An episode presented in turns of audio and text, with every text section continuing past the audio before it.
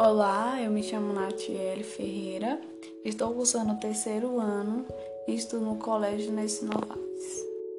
No século XVII, os holandeses invadiram o Nordeste açuqueiro por duas vezes.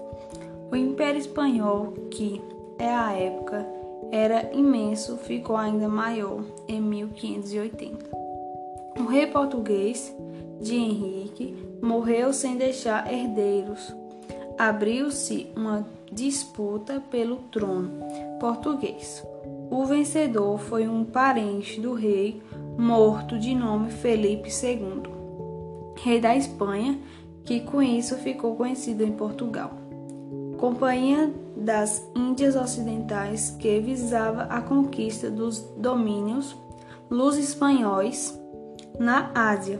Diante disso, Felipe II reagiu proibindo os holandeses de comerciar com Portugal e suas colônias.